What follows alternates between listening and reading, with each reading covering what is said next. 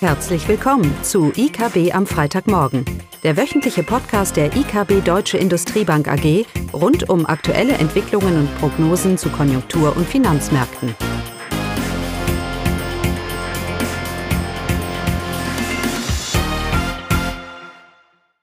Willkommen zu IKB am Freitagmorgen.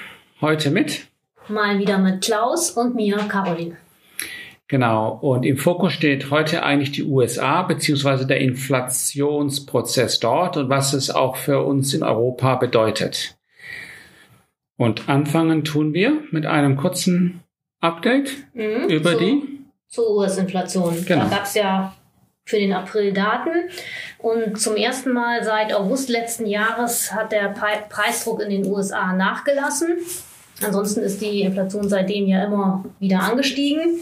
Und im April lag die Inflation in den USA bei 8,3 Prozent. Im Vormonat waren es 8,5 Prozent. Das hört sich jetzt erstmal gut an, aber es wurde äh, eine deutlichere Abschwächung auf 8,1 Prozent erwartet. Das ist auch in unseren Prognosen so gewesen, aber es sind jetzt eben 8,3 Prozent geworden. Bemerkenswert hierbei ist die Kerninflation die weiterhin äh, stärker zulegte. Und äh, Kerninflation, also die Preise ohne Energie und Lebensmittel, die kletterten im April nochmal um 0,6 Prozent zum Vormonat und liegen jetzt aktuell bei 6,2 Prozent. Für eine Überraschung, für eine positive Überraschung haben, haben dann die Energiepreise gesorgt, die monatsweise, also im Vergleich zum Vormonat, um 2,7 Prozent nachgegeben haben, aber eben im Vorjahresvergleich liegen sie weiterhin 30 Prozent über dem Niveau. Naja, aber wenn wir uns über Inflation Sorgen machen, dann sollten wir vielleicht die Kerninflationsrate anschauen. Die Frage, wenn wir die Rohstoffpreise, die ja für alles im Moment verantwortlich mhm. sind, oder so zumindest mal was interpretiert, wenn wir die ausklammern, haben wir immer noch eine Inflation von über 6 Prozent. Wie, wie kommen wir dahin? Wo, wo kommt das her?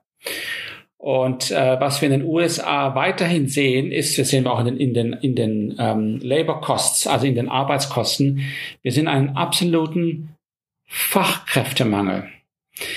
Ähm, ein schönes Beispiel ist zum Beispiel die Fluggesellschaften in den USA die haben einen dermaßen Mangel an Piloten, dass sie ihren Kunden jetzt geraten haben, auf kürzeren Strecken lieber den Bus zu nehmen, weil sie die nicht mehr bedienen können.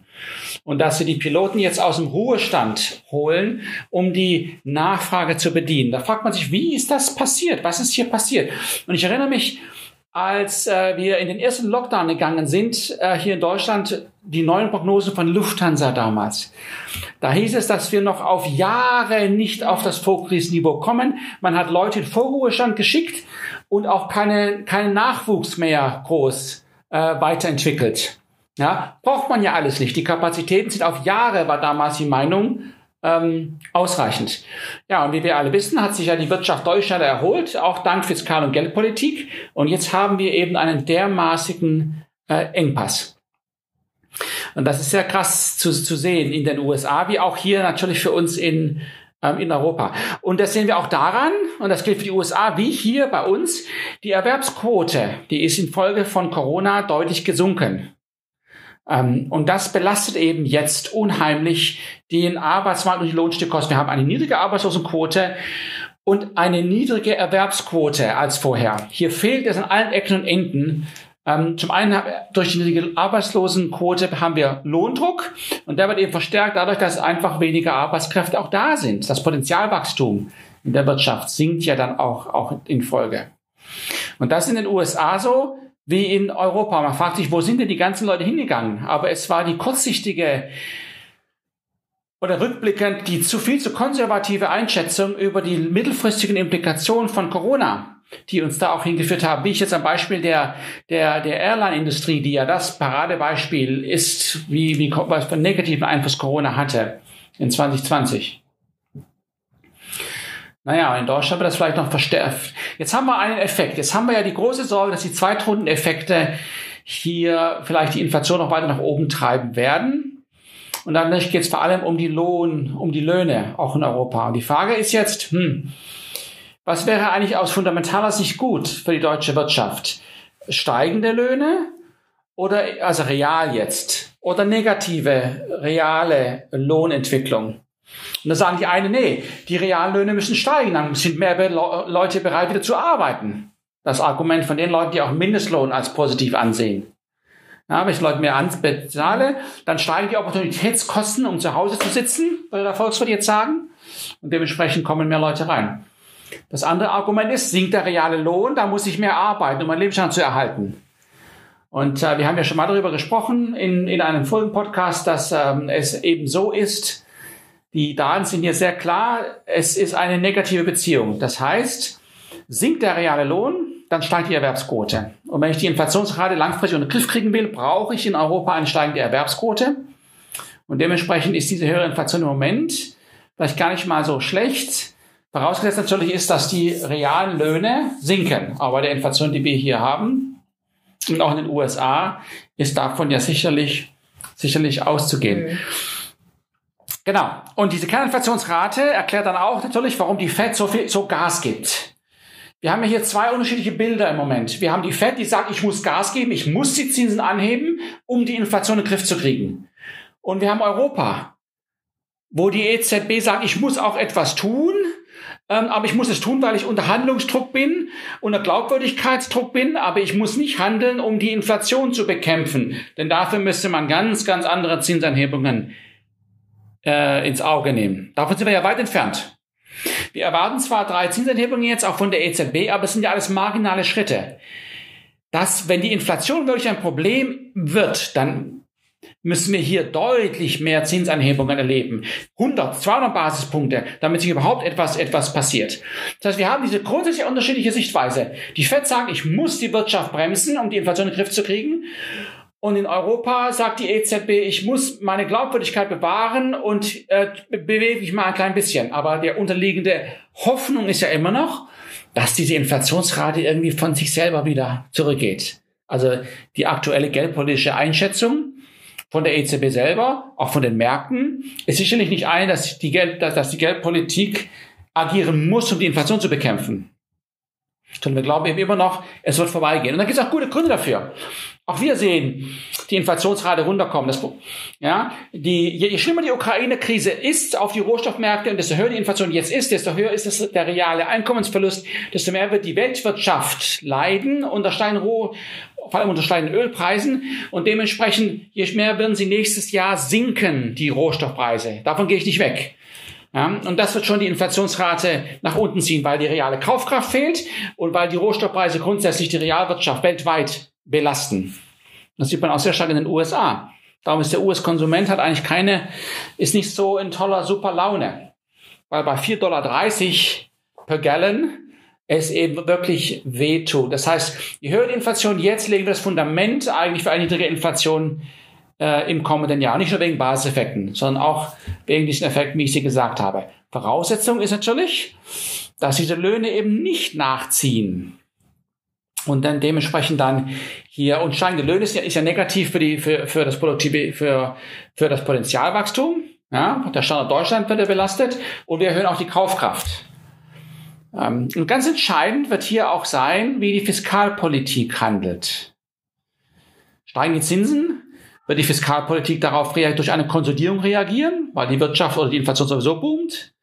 Ähm, dann wird das natürlich den geldpolitischen Transmissionsmechanismus bestätigen oder verstärken.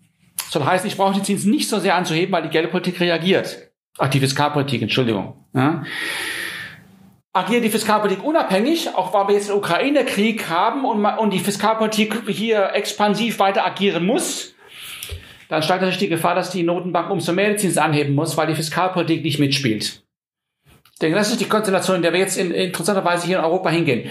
Wenn die Inflation nicht durch die Rohstoffpreise und so weiter und durch die Konjunktur insgesamt nachlässt und wir das Problem haben, dass, dass ähm, Zweitrundeneffekte sich aufbauen, dann wird ganz entscheidend sein, was die Fiskalpolitik tut, zu welchem Maße sie hier äh, Konsolidierung einführt, richtigerweise wegen der Inflation ähm, und dementsprechend höhere Zinsanhebungen nicht nötig sind. Der Transmissionsmechanismus der Geldpolitik hängt von der Fiskalpolitik ab, ganz entscheidend.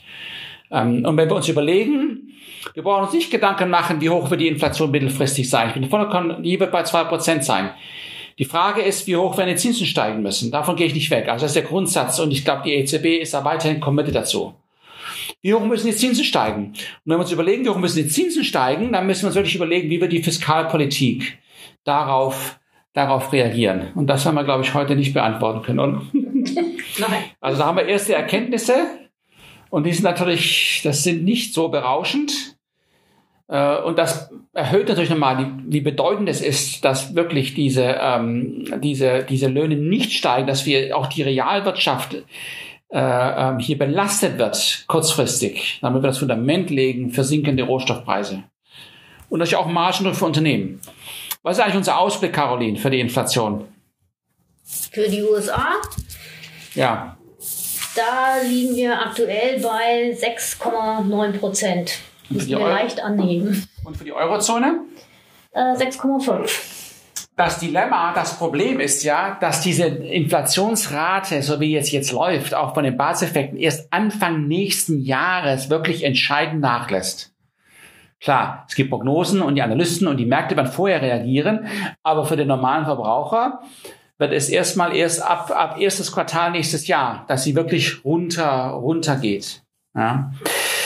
Aber wir glauben, dass die Zinsen dieses Jahr, auch in den USA, die langen, die US-Renditen werden dieses Jahr ihren Höhepunkt äh, erreichen. Davon gehe ich nicht weg. Die Inflationsrate wird sich drehen, die Konjunktur wird sich abkühlen. Es besteht die Gefahr weiterhin, dass sich vielleicht die FED sogar überreagiert. Ähm, es besteht sicherlich, diese Gefahr besteht in der Eurozone bei der EZB nicht. Ähm, aber ich bin überzeugt, dass wir, dass die, dass die US-Renditen ihren Höhepunkt dieses Jahr erreichen werden und dass auch die Bundrenditen, da ist nicht mehr so viel Raum nach oben zu gehen. Ähm, aber das wird sich, äh, wir werden sicherlich den Höhepunkt nicht unbedingt dieses, dieses Jahr sehen. Ähm, aber ein Haupttreiber, warum die Bundesrenditen steigen, nämlich steigen die US-Renditen, dass wir dieses Jahr seinen, seinen Höhepunkt erreichen. Im Moment ist man unheimlich auf Inflation eingeschossen und auf steigende Renditen. Auch hier ist wichtig, Perspektive zu behalten. Caroline, lass uns keine Lufthansa sein, die auf Jahre dann ein negatives Bild hat wegen einer, wegen einer Entwicklung, die sich nicht halten kann. Das ist, glaube ich, die Message mhm. heute. Ja. Und von daher gehen wir trotz all der Panik im Moment im, im, in den Markt und es ist auch gute Argument, dass die Zinsen weiter steigen. Aber das Bild und auch der Inflationsdynamik wird sich drehen. Und die USA, wo wir US-Renditen bei fast drei Prozent, sogar schon über drei Prozent hatten, ist sicherlich ein Niveau, wobei ein normaler Inflationszulauf um die zwei, zweieinhalb Prozent wir positive reale Renditen haben. Äh, und von dem her kein weiterer Anstieg hier zu erwarten ist in Europa ein bisschen, ein bisschen anders. Genau. Hast du noch was? Ich habe nichts. Du hast nichts. Okay, nichts, nichts mehr. Okay. Das wär's? Ja. Schönes Wochenende. Schönes Wochenende. Tschüss. Tschüss. Das war das wöchentliche IKB am Freitagmorgen. Sie wollen immer über neue Ausgaben informiert bleiben? Dann direkt den Podcast abonnieren. Oder besuchen Sie uns unter www.ikb-blog.de slash podcast.